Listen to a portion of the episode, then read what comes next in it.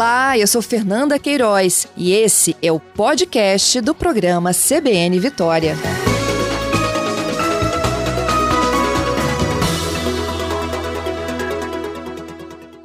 Bem, a gente agora vai discutir um pouco mais sobre o mercado literário, né, o mercado de livros. Só que tem um ingrediente especial nas últimas discussões em torno disso, porque a Receita Federal do Brasil afirmou que famílias com renda de até dois salários mínimos não consomem livros. E a maior parte desses livros é consumido pelas famílias com renda superior a 10 salários mínimos. Bem, lançado na semana passada, o documento que traz isso, que se chama Perguntas e Respostas da Contribuição sobre Bens e Serviços, apresenta esse dado para justificar a possibilidade de fim de isenção tributária para livros. Discussão mais do que atual que a CBN também traz aqui para você agora numa conversa com o nosso convidado, que é o Rômulo Felipe, ele que é jornalista e escritor, membro da Academia Espírito Santense de Letras, e já está conosco aqui. Tudo bem, meu amigo? É um prazer estar falando com vocês. Eu que agradeço, muito bem-vindo aqui para essa conversa. Os nossos ouvintes, inclusive, são convidados a participarem. E desde já, queria uma leitura sua. Que discussão é essa que, pelo visto, aponta que quem recebe até dois salários mínimos não tem acesso a livro, não consome leitura, é isso? Na verdade, Fábio, essa, infelizmente, é uma visão equivocada no Ministério da Economia, porque eles acreditam que o país, o público leitor brasileiro é formado pelas classes A e B quando comprovadamente quem mais consome livro no Brasil são as classes B, C, D. Então, assim, maior parte dos livros no Brasil, 60%, ele é comprado por consumidores cuja faixa de renda domiciliar chega a quatro salários mínimos. Então, assim, em linhas gerais, como você colocou, há uma pretensão de se taxar o livro, mas eu acredito piamente que isso não vai acontecer por vários motivos. Primeiro, seria a última pá de cal na nossa literatura aqui no Brasil, no estímulo à leitura, que a gente já está realmente um país muito defasado nessa questão aí de, de crescimento, de abrangência maior de um número de leitores quando a gente faz um comparativo com outros países. Essa é a primeira questão. E o governo, realmente, ele não vai obter é, grande êxito é, tributário taxando livros. Esse não é o caminho. Então, eu acredito que é, isso não vai passar pelo Congresso, o, o governo vai repensar eu quero acreditar como uma pessoa positiva que sou, que esse projeto não vá para frente, porque infelizmente isso seria, como eu disse, o último pai de cal para o nosso mercado livreiro. Uhum. Levante-se em consideração que a renda média também né, do brasileiro acaba tão impactada por outros tipos de gastos, até ligados mais à subsistência, a gente tem uma leitura aí é, com N vertentes, né, Rômulo? Então a gente pode, claro, falar sobre várias questões, mas quando a gente fala que se o livro passa a ter essa ou, ou passaria pela última pá de cal, como você bem já ilustrou, a gente teria então uma redução ainda mais drástica de um público leitor que já é pequeno. Seria assim? Exatamente, Fábio. Se você, quando a gente faz um comparativo com os demais países, por exemplo, é, na França reconhecidamente 88% da população se declarou leitor assíduo. E eles lê, cada francês que participou dessa pesquisa lê em média 22 livros por, por ano. Aqui no Brasil, 53% dos brasileiros declararam que leem assiduamente. Porém, esse assiduamente é uma média de cinco livros por, por, ano. Quer dizer, a gente lê pelo menos cinco vezes menos que o francês, por exemplo. Uhum. Agora, como que devemos, de fato, melhorar esse cenário? Bom, primeiramente, óbvio, não taxando os livros. Segundo, buscando mecanismo para que possamos reduzir o custo do livro e não aumentar. A gente tem que repensar toda a, essa indústria livreira, porque, por exemplo, o nosso papel que imprime os livros, é, ele oscila conforme o dólar. Se o dólar sobe, ele sobe, nunca baixa, na verdade. Então, isso acaba chegando na mão do consumidor final, que é o preço do livro. O livro, um ano atrás, custava em média 40, 50 reais, hoje chega a ser a 70 reais, sem taxação do governo. Se isso acontece, Fábio, concluindo, é, a gente realmente teria uma questão catastrófica ainda maior. Países irmãos aqui da América do Sul, como Argentina e Chile, eles têm uma média muito boa, quase a metade da média europeia de leituras por livro. E aqui no Brasil, infelizmente, a gente, a gente ainda engatinha é preciso que andemos para que a gente não apenas cresça, mas que a gente construa também uma nova geração de leitores, que é uma tecla que eu sempre bato. Pois é construir uma geração de leitores e ainda enfrentar a pandemia com escolas fechadas, né? Os desafios são tantos, Rômulo, tantos, tantos, que é conversas assim é que nos fazem, né, é, trazer pelo menos é, uma luz aí para os problemas e de que maneira podem ser enfrentados. Agora tem um ponto, até o ouvinte aqui já participou. Nosso número, eu lembro, é o 992994297. O nosso convidado é Rômulo Felipe, ele é jornalista, escritor e membro da Academia Espírito Santense de Letras, falando conosco nesta manhã. A participação do ouvinte aqui é o Antônio. Ele me mandou uma mensagem falando é, se isso tem a ver também com o preço de livros didáticos.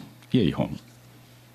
Então, é, exatamente esse, entre outros, seria um, um, tiro no pé do governo, porque ele taxaria não apenas é, a literatura, os livros que a gente consome no dia a dia, de ficção e afins, de lazer, digamos assim, como ele também taxaria os livros didáticos. E quem é o maior comprador do livro didático? O governo, obviamente. Ele é, ele é exclusivamente comprador dos livros didáticos. Então, seria um tiro no pé. Por isso, Fábio, entre outras coisas, eu acho que esse projeto não vai adiante. É uma questão, assim, não só de um olhar positivo, de sensatez. É, a gente tem que, como eu disse, repensar muita coisa. E o governo vai fazer uma autocrítica sobre esse erro. É, é até de, difícil de nominar, né? É um erro impensável, incalculável, execrível. Isso vai ser mudado, eu tenho certeza disso. Tomara, a gente está acompanhando justamente com você essa discussão para deixar nosso leitor nosso ouvinte, que também é leitor, né? Espero que seja é, a par dessa discussão. É só para a gente ter noção, hoje existe né, a lei que isenta o mercado de livros e papel para impressão de pagar o PIS e o COFINS. A equipe econômica do governo, então, quer substituir as duas contribuições federais pela CBS, que seria um imposto unificado proposto na reforma tributária. Essa a gente nem sabe quando tem também. E aí a alíquota seria de 12% e também acabaria com benefícios fiscais, incluindo o concedido ao mercado editorial, ou seja, realmente é um impacto gigantesco e enorme. E aí tem um ponto aqui também lembrado pela nossa ouvinte aqui, a Roberta, e ela fala conosco aqui, Rômulo, sobre a decadência das livrarias de rua, que já era um sinal muito amargo de é, um mercado leitor muito fraco. Quando isso foi para dentro dos shoppings, a gente viu uma até expansão, ela usou uma aspas aqui. Só que vemos que isso também não se sustentou. Mais um sinal? Ela deixa a pergunta. A pergunta é muito pertinente, porque, veja bem, os Estados Unidos, coisa de 3, 4 anos para trás, ele fez o caminho inverso. O que, que é? Décadas para trás, as livrarias de bairro fecharam. E como no Brasil tá, a gente vive isso hoje, grandes redes dominaram os shopping centers, é, culminando no fechamento dessas livrarias de bairro. Os Estados Unidos fez o caminho inverso, que é o quê? Passou a investir mais na volta das livrarias de bairro. Isso é um processo que está acontecendo de forma gradual no Brasil, porque obviamente a gente enfrentou uma crise econômica recente e acabamos entrando numa pandemia de proporção global que o Brasil é um protagonista hoje, infelizmente. Então, assim, é, esse é um processo que vai acontecer no Brasil. Estamos passando um momento difícil em todos os sentidos, mas eu acredito que a solução seja a livraria de bairro. Porque hoje, Fábio, é bom que a gente coloque isso. Entre as questões que fazem o livro custar caro, está a sua cadeia produtiva. Só rapidamente, uma editora, além de todo o trabalho que ela tem de contratar o autor, fazer impressão e tudo mais, ela entrega o livro sob consignação às grandes redes e de cara a rede tem 50% do preço de capa, aí você bota mais 10% da logística e distribuição e todos os gastos que a editora tem. O que, que sobra para a grande editora? Praticamente nada. O autor também leva uma fatia muito pequena. Isso é, acaba complicando a vida dos editores. E, por, por outro lado, fechando a minha análise, é, os shoppings eles são áreas nobres, porém caras para você botar uma mega loja de uma livraria com 20 funcionários e tudo mais. É muito bom para a gente é, consumidor, mas infelizmente isso acabou culminando é, na falência aí de muitas dessas grandes livrarias que a gente conhece no Brasil. Então, meu amigo, o caminho é exatamente esse: voltar para a livraria de bairro, na minha opinião. Não, com certeza, uma leitura que traz aqui já é, mais abrangência para também o olhar do nosso ouvinte. E eu queria até pontuar, né, que o Rômulo, ele fala de cadeira, literalmente aí sobre o mercado, né? Foi eleito agora em 12 de abril de 2021 para a cadeira 9, sucedendo o poeta Sérgio Blanca, quem a gente tem uma memória, né, muito cativa também. Publicou já os livros Monge Guerreiro, romance medieval edição em português, inglês e italiano. O Rômulo Felipe também, né, autor de Reino dos Morcegos, um livro infanto-juvenil, e O Farol e a Tempestade, um romance. Também tem participação no volume 1 de Entre Monstros e Dragões, de R.C. Vicente. Portanto, aí, seu público também, né, é, Rômulo, tem é, diferentes perfis, ou seja, você é, tem né, trato já com esses diferentes leitores. O é, que, que você percebe também em relação a isso quando tem influência da tecnologia, né? Aqueles tablets, né, muito usados também para leitura, Kindle, né, e família, enfim. Se isso de alguma maneira é, tem uma influência ainda forte, ou mesmo nesse mercado também acaba tendo aí muitos desafios. Então, é, o Brasil ele tem um enorme é, potencial de, de mercado livreiro, de consumidor. O que falta é ser explorado. Eu vou até chegar na questão da academia, mas como eu inverti a sua pergunta, veja o seguinte, Fábio. Hoje o Brasil ele vendeu ano passado 500 milhões de livros. É um bom número, mas para outros países, não um país do porte do Brasil de 210 milhões de habitantes. Então, uhum. assim, eu enxergo que a gente tem capacidade de ter 2 bilhões de livros é, por ano no mercado aqui. Para isso, a gente tem que fazer nosso dever de casa, que é baixar o custo, é realmente taxar o menos possível, isentar totalmente essa indústria do livro. É, quando você pega, por exemplo, o Brasil, ele lança 18 mil títulos por ano de livro. A França, até coincidência, porque eu falei da França agora há pouco, são 120 mil títulos. Nossa. Então, assim, é, a gente tem um público muito forte. Entrando na questão, por exemplo, dos meus livros, é, o público de fantasia, de romance, é um público que cresceu muito. No ano passado, em plena pandemia, o Brasil registrou um crescimento de 60% é, em livros de ficção. Isso, na verdade, Fábio, é, denota tudo aquilo que a gente pensa. O livro é, de fato, uma fuga muito sutil e prazerosa da nossa realidade, ainda mais em tempos tão difíceis como os tempos pandêmicos que a gente vive. Né? E com relação à questão do livro eletrônico, o Brasil ele engatinhou nos últimos anos, porém, no ano passado ele já reagiu. A gente teve um crescimento de 40%, 40% na venda de livros eletrônicos. Estados Unidos está mais avançado nesse contexto, é, a Europa e tudo mais, porém a gente está tendo bem ainda, está tendo um crescimento sutil. É, o nosso leitor brasileiro ele gosta muito do livro impresso, mas tem uma camada que está pegando essa questão ainda do livro eletrônico, ele é mais fácil de transportar, mas ainda ele precisa. É, é equivocada a decisão de você cobrar um valor no livro e o mesmo valor no livro eletrônico. Essa é a cultura errada no Brasil que a gente tem que entender. Nos Estados Unidos, o livro eletrônico é um dólar, o livro impresso, 10. Aqui no Brasil, se um livro é 50 reais impresso, eles querem vender o e-book por 50. É um equívoco também. Então, meu amigo, eu acho assim que a gente tem muito crescimento aqui no Brasil para a área também de e-books e tudo mais. E falando um pouquinho rapidamente da academia, eu fiquei imensamente honrado com a minha eleição.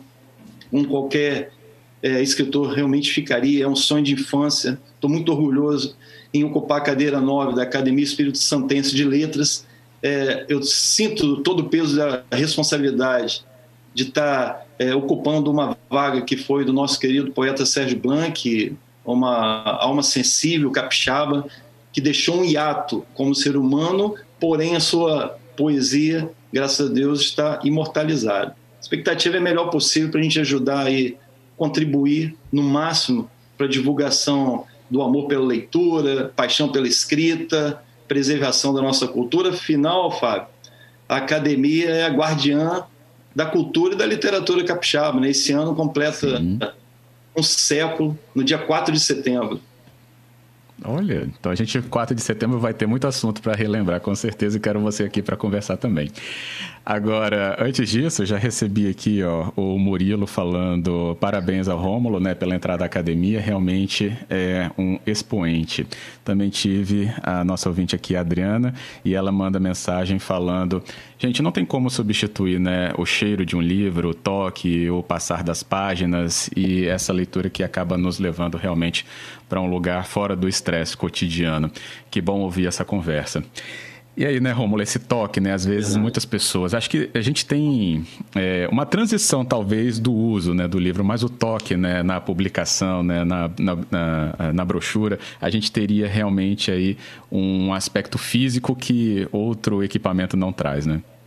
A gente tem todas essas sensações do tato, do toque e tudo mais, Fábio. E tem outras além, além do, do da fuga, é, da válvula de escape, é, da questão anti-estresse que o livro nos permite, ele traz muitos benefícios para a saúde. Eu já li muitas pesquisas que, por exemplo, uma pessoa que dedica seis minutinhos diários para a leitura de um livro, ela reduz em 68% a sua carga de estresse. Olha que interessante, Nossa. esse estresse nosso no dia a dia. Seis minutos por dia, você reduz 68% o seu nível de estresse. Outra coisa, quem tem o hábito de ler diariamente, ele reduz em 25 vezes os riscos é, de ter mal de Alzheimer, de, demência. Então, assim, o livro, em síntese, ele faz bem para o cérebro, ele faz bem para o coração, ele faz bem para a alma.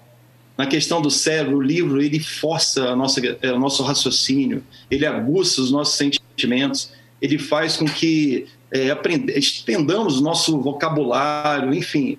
Livro, meu amigo, é um melhor companheiro com ou sem pandemia, para todos os momentos. Quando a gente tem aqueles minutinhos dedicados, você está imergindo no universo incrível, você está se permitindo ser teletransportado para outros mundos, outros personagens. O livro ele tem esse poder. E, além de tudo, quando a gente lê, a gente é praticamente uma esponja, está né? Tá sugando conhecimento. Então, Fábio, o livro é tudo de bom, meu amigo. Que bom, é isso mesmo. Carlos falou a mesma coisa, mandou aqui parabéns pelo tema, obrigado também ao nosso ouvinte Carlos. Agora, me conta um pouquinho aí sobre trabalhar em outras línguas, né? Citei aqui o monge guerreiro, né? Em outras línguas. Como que é essa experiência, Rômulo, né? A gente sabe, né? O trato com a língua portuguesa, né? Até pela, é, pela história, né? Do, nascido, criado, falando, né? E treinado na língua é uma coisa, né? É sempre diferente com outro idioma. Como que é uma experiência assim, que você pode nos relatar? É, eu poderia analisar que esse, esse mercado para o autor nacional é como uma cebola com suas muitas camadas. Né? Por exemplo, a gente já tem todas as dificuldades é, locais. Infelizmente, no Brasil ainda, como não se vende o número de livros que deveria, é, quem acaba pagando pato também é o autor nessa história toda. Então, assim, a gente tem toda uma dificuldade mercadológica, é crise, é uma coisa ou outra. E, segundo consta, leitura é o, é o, décimo lazer preferencial do brasileiro, quer dizer, tem nove na frente ainda. É. É, eu gosto de futebol, né? então certamente está no meio. Mas, então, assim, para quando você, um autor, almeja o mercado internacional, realmente as dificuldades são ainda maiores. A gente paga um preço alto por.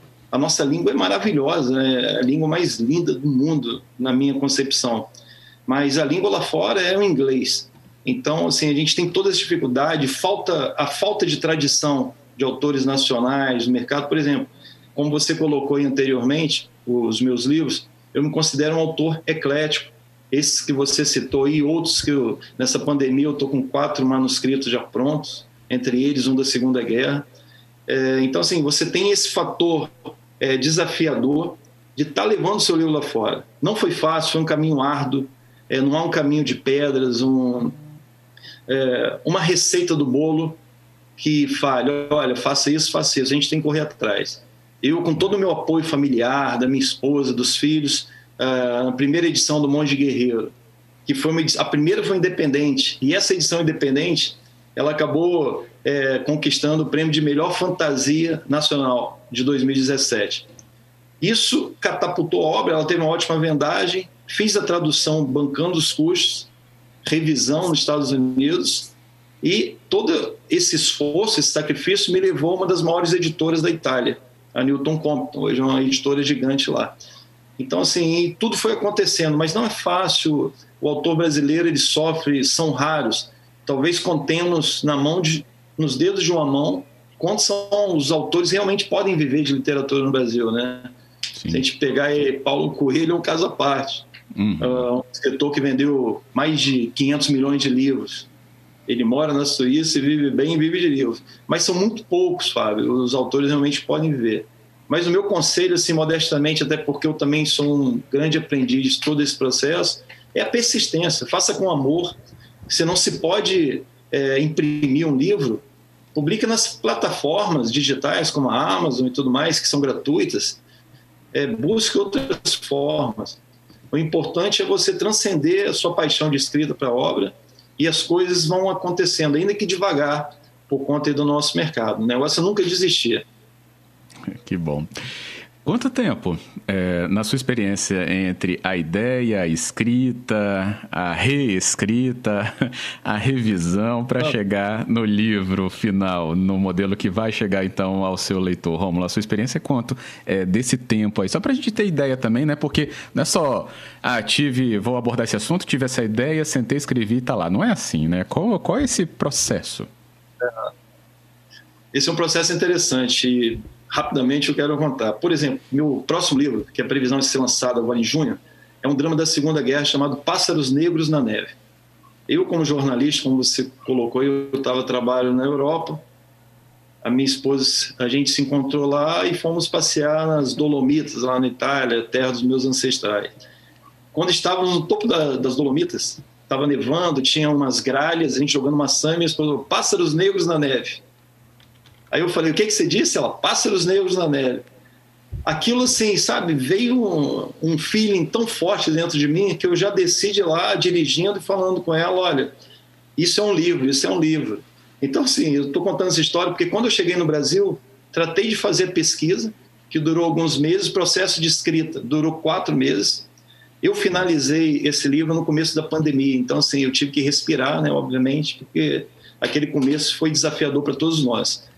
E o processo em síntese: quatro meses de pesquisa, quatro meses de, de escrita, e a gente pode colocar aí seis meses, sete nesse processo de edição, de revisão, de impressão, até chegar na mão do consumidor final, certo? Então, assim, Fábio, em linhas gerais, digamos que um livro levaria um ano para desde a da escrita até a publicação para ser lançado. Agora, tem exceções, tá? Por exemplo, o Monge Guerreiro, que você citou, que foi republicado no Brasil pela editora Cavaleiro Negro, foi publicado em italiano e inglês. Ele é uma obra que eu levei, levei quatro anos para conceber. Ele me custou prazerosamente né? a visita em mais de 50 castelos. Nossa. Eu quis fazer daquele jeito, eu quis realmente fazer uma imersão no mundo medieval. E, humildemente, muitos dos que leem a obra falam que você mergulha de cabeça nesse período tão interessante da humanidade. Então, assim, foi um projeto que demorou mais para pesquisar. A escrita dele foi também em torno de quatro, cinco meses. Tá aí só para a gente ter noção mesmo, hein? Desse trabalho enorme, de tudo que é envolvido é, e do tempo despendido também pelos autores e todos os envolvidos nesses projetos. Bem, o nosso tempo se esgota e essa conversa foi tão produtiva. Tive aqui ainda outros ouvintes participando conosco. Giovanni Abranches falando, é inconcebível mesmo taxar livros. Toninho de Autolagem Cariacica dizendo, gente, livro é tudo de bom, eu consigo e estou lendo três livros ao mesmo tempo. Que ótimo, obrigado também. e é isso, queria agradecer então Rômulo Felipe conosco. E olha, vamos falar dessa instituição secular mesmo da Academia Espírito Santense de Letras, agora que você a compõe, quando ela então completar-se um século de existência, viu? Mas por hoje, muito, muito obrigado. Fábio Botassin, muito obrigado pelo espaço, a literatura agradece. Muito feliz de ter participado desse programa e sou seu fã, tá? Um abraço. Ah, que, isso. que honra. Muito obrigado, Rômulo. Bom obrigado aos participantes também, obviamente.